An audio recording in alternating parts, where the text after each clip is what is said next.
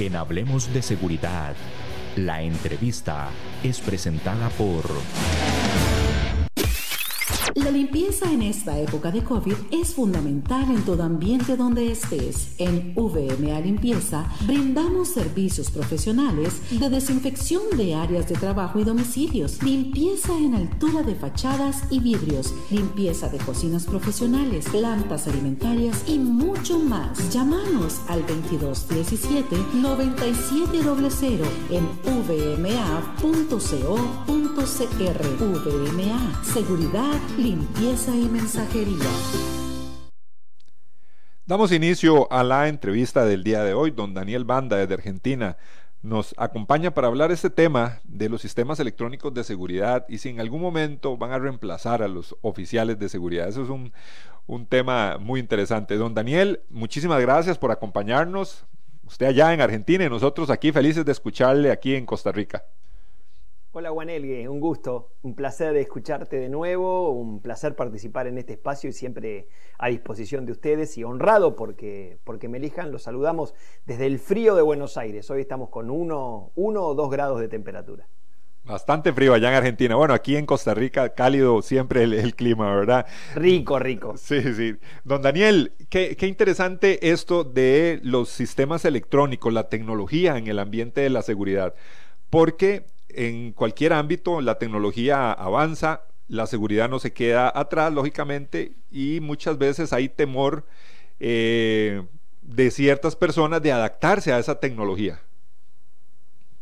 Sí, es un temor fundado, Juanelgue, es un temor que de alguna manera ha dado ya bastantes pruebas de algo que ocurre frecuentemente y que mucha gente se queda afuera de, de esta realidad, ¿no? Se queda fuera de esta realidad plagada de tecnología. Eh, hay, un hecho que es eh, fundacional y es que de alguna manera hay nativos digitales y convertidos digitales, ¿cierto? Eh, los nativos digitales, todos los, los centennials, varios de los millennials han hecho de la tecnología una cuestión de, de, su vida cotidiana, de alguna manera. ¿no? No, no interpretan cómo hay cosas que se pueden hacer eh, de una manera manual, de una manera, digamos, eh, no disruptiva, no innovada con tecnología. Y los habemos, los que no entramos dentro de ese, de ese conjunto, que nos ha tocado adaptarnos. Y la tecnología hoy está en el 100%, en el 100% de las actividades, es decir, hay tecnología en la gastronomía, hay tecnología en cuestiones que tienen que ver eh, hoy, por ejemplo, en, la entrada veía uno de tus sponsors que ofrece servicios de limpieza en todo lo que es oficinas cleaning, ¿no? Eh, creo que eh, es una actividad que utilizamos frecuentemente, sobre todo en la época de pandemia, porque aparte de limpieza hace falta desinfección, es decir, sanitización.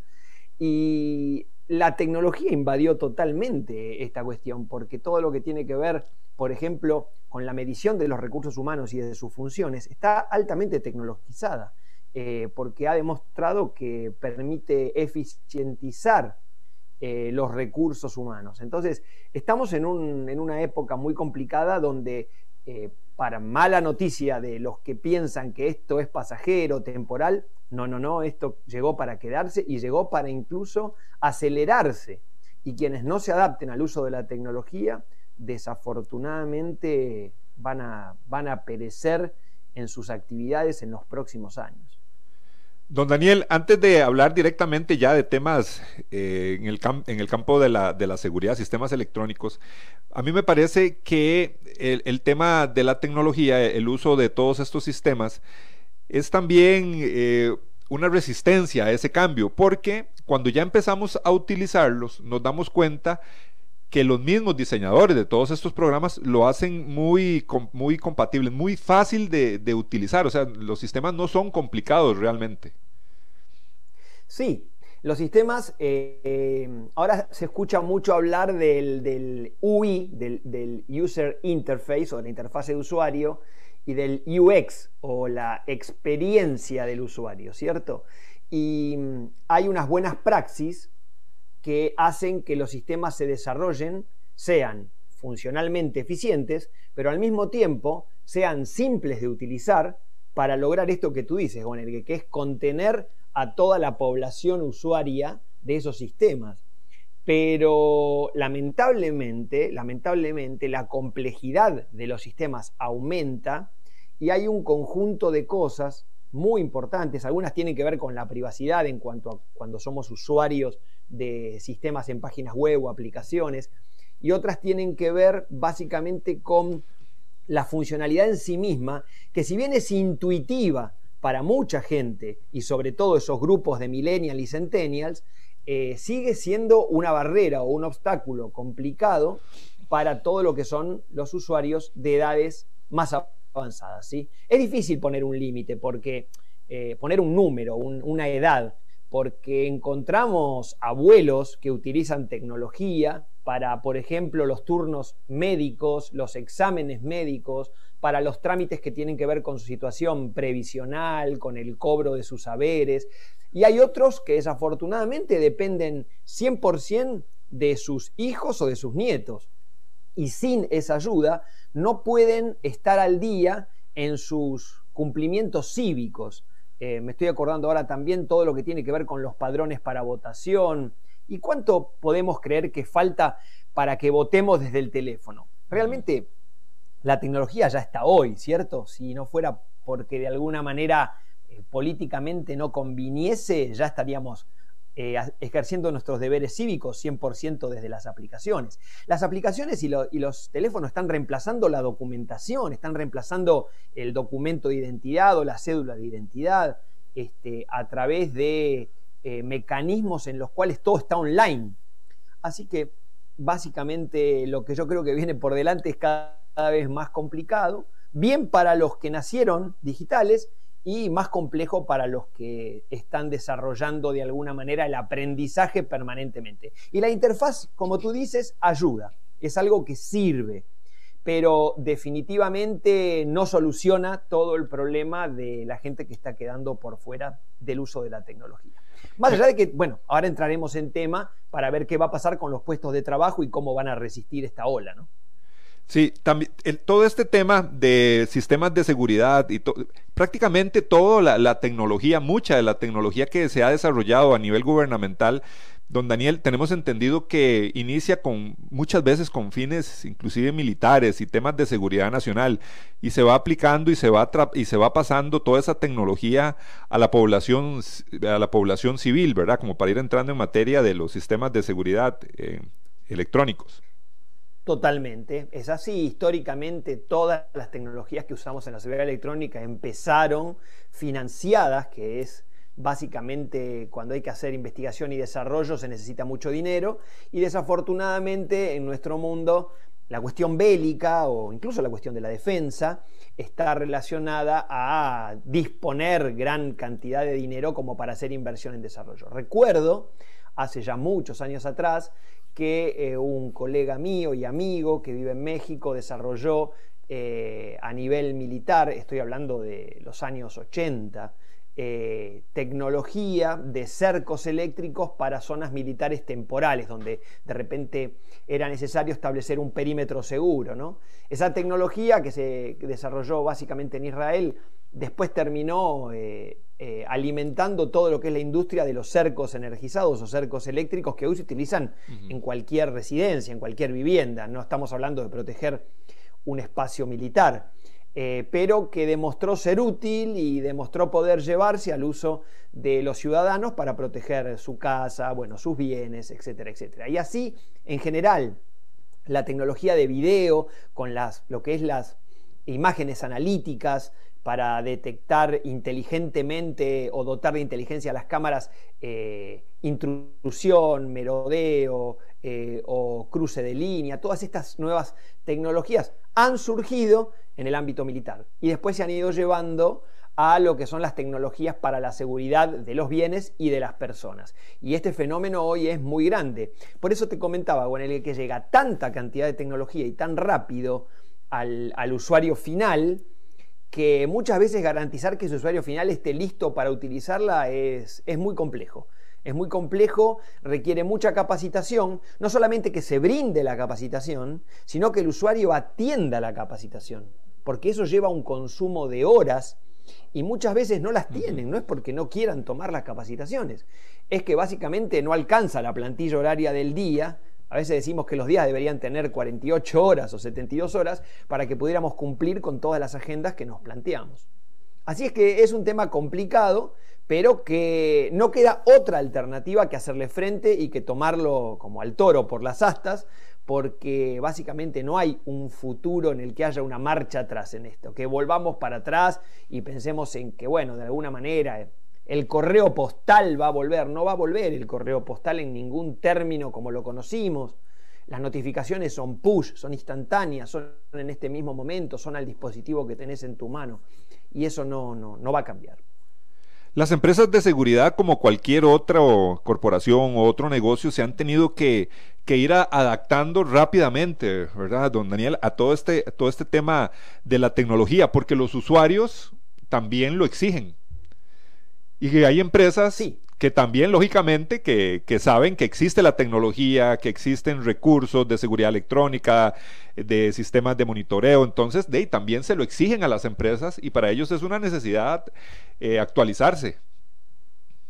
Totalmente. Hay un problema que eh, tiene mucho que ver con esto y es que los fabricantes de tecnología están haciendo sistemas tan simples y tan eficientes que están tratando de llegar en forma directa al usuario final, al consumidor. Y en el medio de toda esta cadena, supongamos un gran fabricante en China a nivel tecnología y un usuario final en Costa Rica. En el medio de toda esa cadena, donde el fabricante pone a disposición elementos que utiliza el usuario final, queda relegada toda la cadena profesional de importación, distribución, integración, instalación, eh, capacitación y se produce un fenómeno bastante extraño. El usuario, cada vez más preparado, cada vez más inteligente, está consumiendo los equipos y servicios del fabricante y toda esa ese saber, ese conocimiento que tenían, todas las etapas intermedias, que son los profesionales de mi industria, están quedando perdidos en el medio de esa cadena. Es decir, se están de alguna manera perdiendo las posibilidades de desarrollar su capacidad y su conocimiento. O se están relegando a procesos de integración de tecnología muy altos, de lo que nosotros llamamos en la industria las instalaciones críticas. En los aeropuertos, las plantas de energía, las plantas nucleares, los puertos. Pero todo lo que es residencial, todo lo que apunta a un usuario final, capacitado, moderno, ágil, nativo digital, lo puede consumir directamente de la fábrica. Entonces, las empresas que proveen servicios y tecnologías de seguridad, por ejemplo, el monitoreo de alarmas, todo lo que tiene que ver con el monitoreo y seguimiento de carga, mercaderías o vehículos, todo lo que tiene que ver con la industria de la video monitorización, del video monitoreo, tienen que acelerarse muchísimo para ofrecer prestaciones de mayor nivel que las que el usuario final puede consumir en forma autónoma.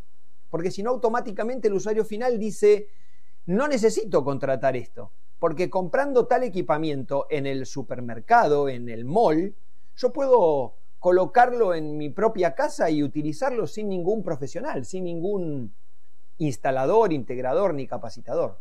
Y este es un fenómeno que nos obliga a de alguna manera los prestadores estar en un nivel muy superior para seguir sorprendiendo al usuario final, para seguir diciéndole al usuario final, usted solo no puede hacer esto, usted necesita de un experto, y en esa situación proveer nuestro servicio y de alguna manera fidelizar a ese usuario para que no se escape de la burbuja del cobro recurrente del servicio que le pretendemos vender.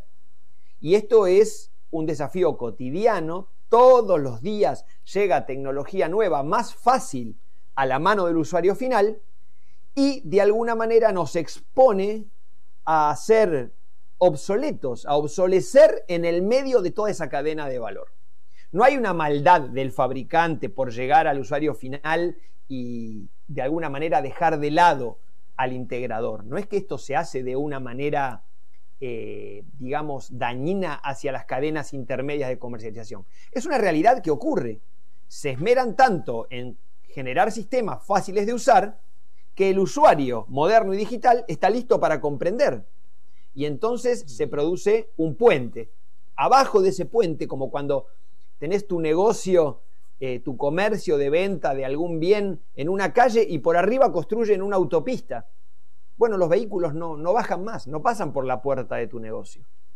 Entonces tenés que estar preparado para llegar con tu producto y servicio donde ese usuario transita por arriba de la autopista. Es decir, que si básicamente no estás aquí, lo que dicen los gurúes de negocios modernos y todos los que hablan de las neuroventas, es que si no estás en este aparatito, es muy probable que los consumidores del futuro no te vean como un proveedor. Don Daniel, y es que ahora el tema de la información, el tema del conocimiento, como usted muy bien lo dice, está al alcance de todos. Nosotros podemos buscar en internet hasta cómo sacar la llave que se nos quebró en un dentro del, del llavín. O sea, yo he visto eh, gente, personas eh, sacando las llaves y, no llaman ya al cerrajero y lo buscan en internet y saben cómo sacar la llave.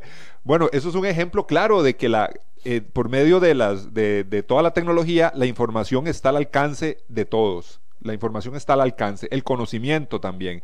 Y ese reto es muy importante. Me parece ahí que si hablamos, al inicio del programa hablábamos si los servicios o los sistemas electrónicos podían reemplazar a un oficial de seguridad. Me parece que a la hora de dar respuesta a alguna situación, ahí es donde siempre podríamos hablar de que se necesita ese consultor, esa persona, ese oficial de seguridad, inclusive. Sí, bueno, la primera parte sería lo que los, los eh, los estadounidenses denominan, o, los eh, parlantes denominan el do it yourself, es decir, hágalo usted mismo. Ese sería un lema que, en el cual estamos viviendo adentro de ese lema. Porque dime si tú mismo, cuando vas a hacer algún arreglo en tu casa o cuando vas a hacer una decoración, no estás pensando la comodidad de no introducir un obrero, una persona de la construcción que tiene que lijar una pintura y bueno, llenar tu casa de polvo, o de repente trabajar en una cañería específicamente donde te va a molestar en tu vida cotidiana, no estás permanentemente buscando la forma de hacer las cosas tú mismo. Esto nos pasa a todos. La mayoría de las cosas nos las venden con esta con este lema. Y lo bueno es que lo puede instalar usted mismo, o lo bueno es que lo puede montar usted mismo. Y esto se transformó en una tendencia. Todo lo que yo veo, todo lo que cuando voy al, por ejemplo, al centro comercial o específicamente al hipermercado o al espacio donde, por ejemplo, nos venden cosas para el hogar como el Home Depot o el o bueno, diferentes marcas en los diferentes países, es hágalo usted mismo. E, este, este, es el mensaje que nos dan. ¿Por qué pensamos que en seguridad el usuario sería diferente? ¿Por qué las compañías tienden a pensar, y me parece que este es el eje de la cuestión, ¿por qué tienden a pensar que el consumidor no va a querer un hágalo usted mismo, un no dependa de nadie más que de usted? Entonces, puede o no ser posible, que es la segunda parte de tu pregunta, que la vamos, la vamos a analizar ahora, pero la realidad es que el usuario está buscando eso. El usuario está buscando no depender de una persona, no depender de lo que se llama en la industria el factor humano. El factor humano tiene muchas cosas muy buenas, el humano es irreemplazable todavía en un montón de cosas, pero viene en un combo, en un paquete que incluye cosas negativas. En seguridad ha habido malas personas que utilizando o usufructando un puesto de seguridad han dado datos para que ocurran siniestros. O si no vamos a la malicia o no vamos a la cuestión delictiva, se han quedado dormidos o no han podido reaccionar como debieron a un tipo de emergencia o se han equivocado. Hay funcionarios de seguridad que han disparado contra inocentes por un error. Eh, toda esta cuestión del factor humano hace, dentro del concierto en el cual el individuo, todos, tú, yo, los oyentes, estamos buscando el do it yourself en hágalo usted mismo, que la industria quede afectada. La industria de la seguridad está afectada en un proceso de consumidor final, tratando de llegar directamente a su solución sin pasar por un servicio. La segunda parte de la pregunta es definitivamente no. La tecnología hoy no reemplaza la función del vigilante, guardia, funcionario de seguridad o como querramos llamarle. Porque primero hay una cuestión de inteligencia cognitiva que la tecnología no tiene. Es decir, hay una funcionalidad que no se puede reemplazar, que es la de analizar y pensar antes de actuar sobre una determinada cuestión. Esa cuestión de la, la, cuestión cognitiva está en camino de ser afectada por la inteligencia de las máquinas. El deep learning, el machine learning. Las máquinas están aprendiendo y básicamente están poniendo en jaque de aquí a años, no te podría decir si son unidades, si son decenas de años, pero va a haber una afectación, gracias al machine learning, de funcionalidad que hoy necesitas un ser humano. Ahora, la otra parte es la respuesta de seguridad. La respuesta de seguridad muchas veces es algo que tiene que ver con la acción directa sobre una persona, sobre un agresor. La inmovilización de la persona, la posibilidad de tener que blandir un arma para detenerlo, eh, un arma no letal, a veces un arma letal, eh, la cuestión que tiene que ver con, eh, bueno, en algunos delitos, intervenir entre personas con una disputa, con una riña, con un forcejeo. Todo esto la máquina hoy no lo puede hacer. Entonces hay una parte, un rol de la industria de la seguridad eh, física electrónica como un componente doble que no puede ser reemplazada por la tecnología en este momento. Así que la tecnología no está buscando hacer eso está buscando específicamente el reemplazo de la actividad rutinaria, de la cuestión que puede ser implementada en un sistema electrónico computacional y que de alguna manera va a ser más eficiente que la que realiza el hombre, por cuestiones de cansancio, por cuestiones que tienen que ver con un montón de factores que la máquina puede superar de una manera más eficiente. En ese sentido, por ejemplo, y para darte un ejemplo, la vigilancia perimetral, la vigilancia perimetral de un predio, sin entrar en detalles que sea de viviendas o que sea fabril o que sea un, mismo un aeropuerto, está empezando a tener componentes electrónicos, mecánicos y computacionales que permiten realizarla a través de máquinas. Están los robots terrestres, que hay varios, ya desarrollados con tecnología de lo que se llama 4x4, eh, con capacidad de recorrer cualquier terreno. Están los drones, que pueden hacer un vuelo rasante de poca altura, que tienen ya cada vez más autonomía, y esto está empezando a reemplazar eh, de forma exclusiva al guardia humano. Puede ser que siga hacia adelante en un término combinado, porque es difícil que ese robot o el dron genere una acción. La acción la va a desarrollar la persona. Sin lugar a dudas que va a haber una reducción de los puestos de trabajo y otro tanto la especialización de los puestos de trabajo en cuestiones mucho más específicas que tienen que ver con las que la máquina no puede reemplazar. Estamos en ese proceso, estoy viendo cada vez más este, anuncios en redes, páginas web, en eh, documentación comercial y técnica de nuestra industria, mostrando este tipo de avances de la robótica que tienen que ver con el lema de mejorar o ecualizar los servicios humanos con tecnología. No estoy viendo avisos directos de reemplazo del ser humano en ninguno de los sectores. Quite a sus guardias, coloque esto. No, eso no lo estamos viendo. Pero estamos viendo, por ejemplo, que en los condominios o en los apartamentos se reemplaza al guardia de que está en la mesa de entrada de ese edificio, de esa edificación, por un tótem de seguridad, pero ese guardia que estaba sentado ahora recorre el condominio. No necesita estar eh, esclavizado al lado de la puerta, porque la puerta la puede comandar un sistema de portería virtual con un tótem donde hay una imagen de un guardia que está remotizado en otro espacio. Por ejemplo, ahora ese guardia que se reemplazó, bueno, está recorriendo, está atendiendo a los, a los habitantes del condominio, está asistiendo cuando alguien intenta forcejear la puerta, o cuando alguien intenta atracar a uno de los vecinos que está ingresando al apartamento. eh, hay una rotación de funcionalidad, pero de ninguna manera se habla todavía de un reemplazo directo que diga el edificio con seguridad más inteligente es aquel que reemplaza a las personas por la máquina. Eso en este momento no, no se está viendo, por lo menos en Latinoamérica. Interesante, don Daniel, de verdad que eh, hablar de, de, todo este tema y ese concepto, do it yourself, interesante también, ¿verdad? Cómo se aplica o cómo se está aplicando también ese concepto a lo que es temas de seguridad. Vamos a ir rápidamente a nuestro, a nuestro corte comercial y agradecerle siempre a nuestros anunciantes.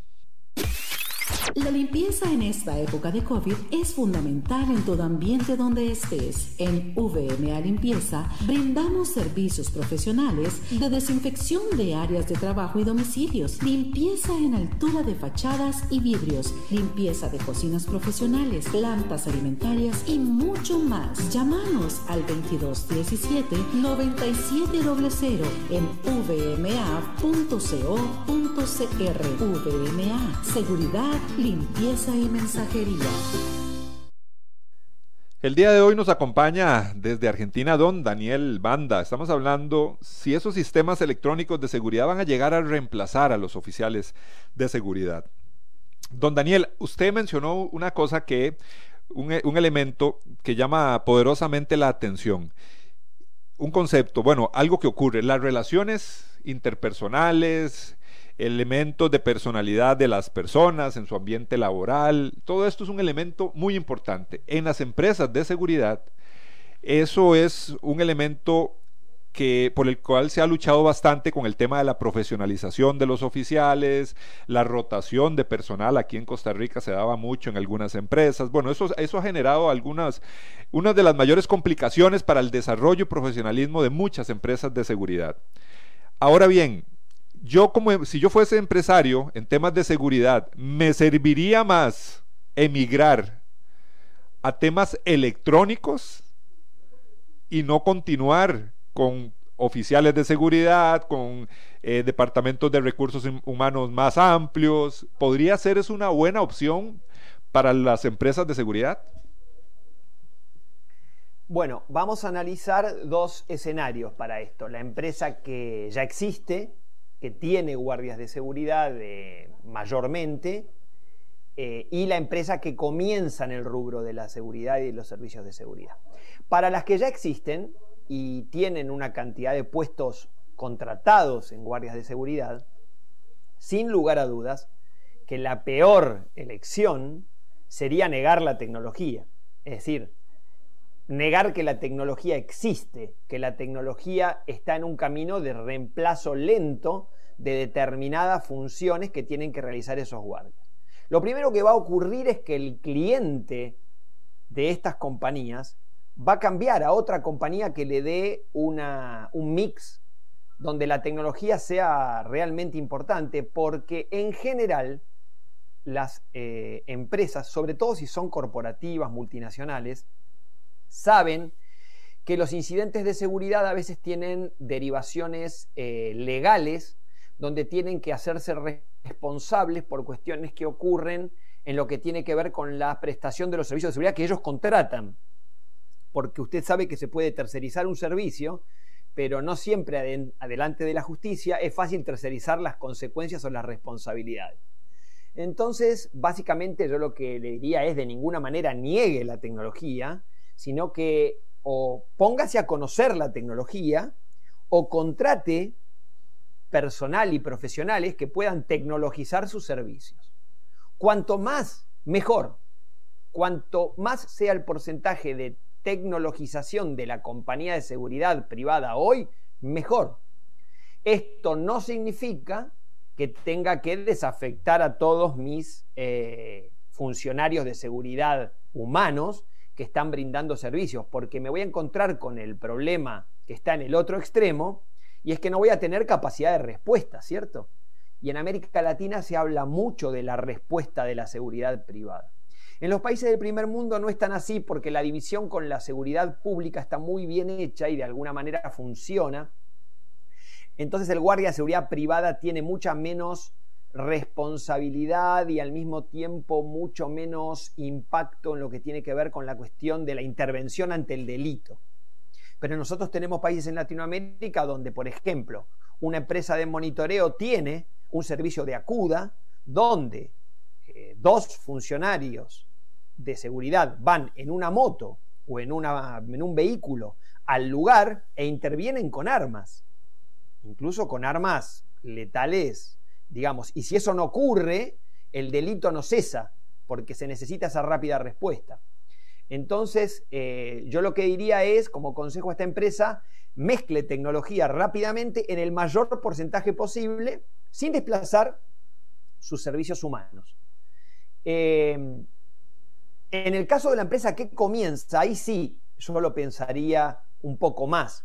Yo pensaría de qué manera puedo, ahora suponiendo el caso de que tengo que empezar una empresa con servicios de seguridad, yo pensaría cómo hago para no tener que contratar personas que hagan ese servicio y cómo diseño un servicio en la nube, como se dice hoy en el cloud, que de alguna manera brinde la capacidad de un ingreso recurrente fuerte, masivo, que lo consuman todas las personas y que no dependa de justamente personas para prestarlo, al menos en la vía pública o atendiendo al cliente, que sea solamente una empresa que tiene servicios eh, humanos o recursos humanos internamente, por ejemplo, en un centro de control a distancia.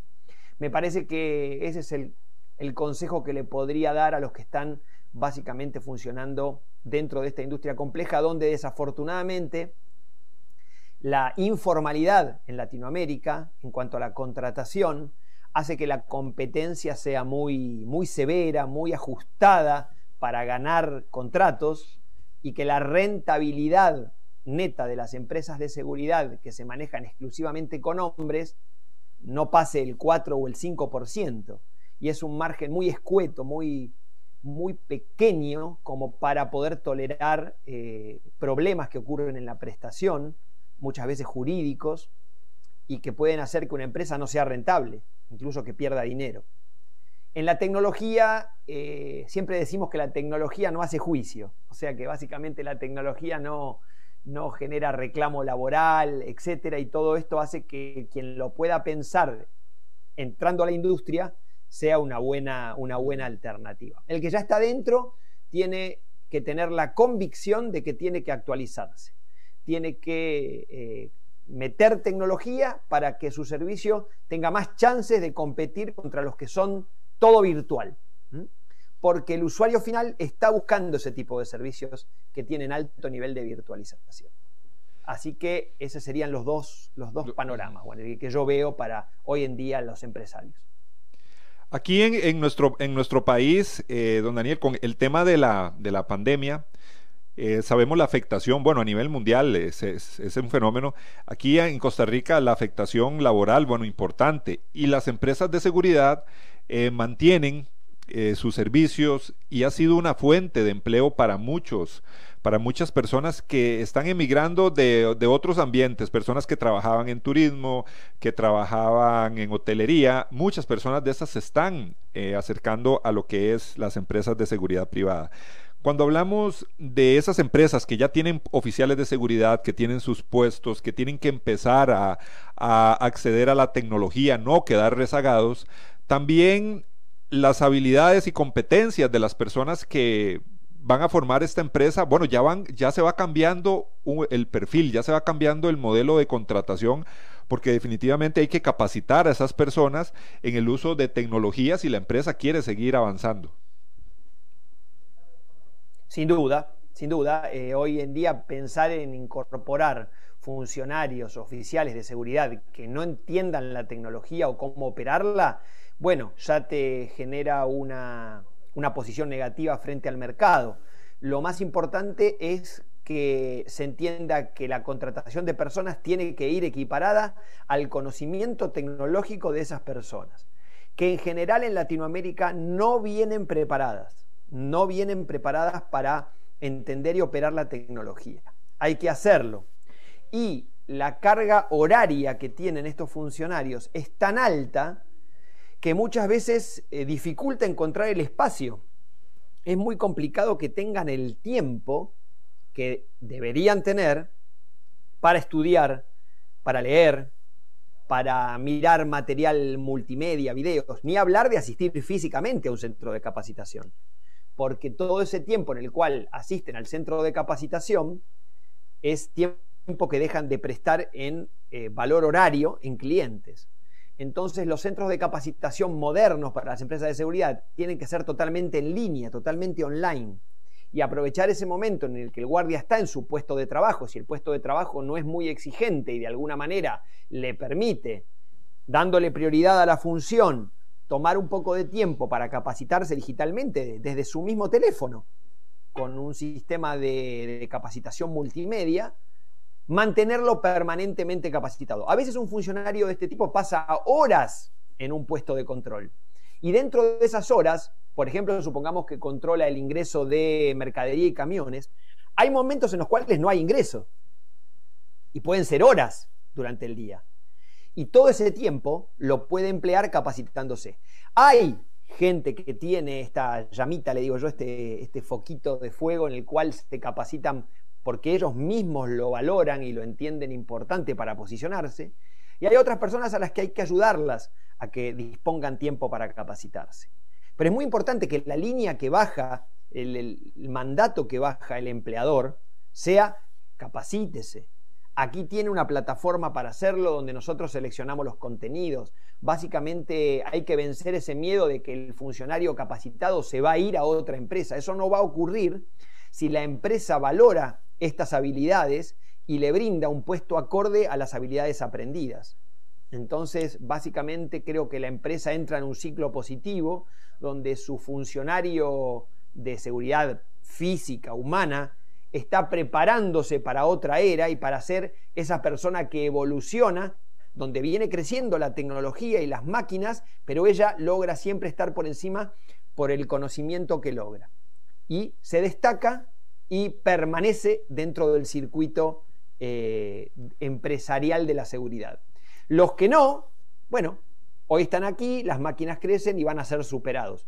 El funcionario que sea superado por la prestación de una máquina no se va a poder reubicar en ningún aspecto dentro de la industria de la seguridad, porque es una industria en la cual la tecnología tiene un rol de crecimiento altísimo, altísimo. Eh, yo te diría que básicamente para los próximos cinco años eh, la tecnología va a seguir duplicando su capacidad de prestación año a año. Y bueno, el humano no, no va a resistir esa, la fuerza de ese tsunami tecnológico.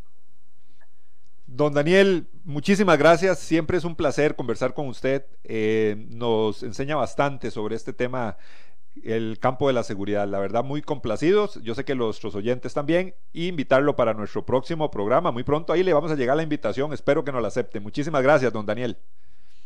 Así va a ser siempre. Soy muy feliz de estar ustedes y compartir y ojalá podamos seguir eh, viéndonos a menudo y charlando de estos temas tan interesantes. Felicitaciones para todos los que hacen tu prestigioso programa. Muchísimas gracias a don Daniel Banda que nos acompañó el día de hoy y lo dejamos con la invitación a nuestro próximo programa. Asociación Costarricense de Empresas de Seguridad y Afines presentó de Seguridad. Hablemos de seguridad. Hablemos de seguridad. Con ACES.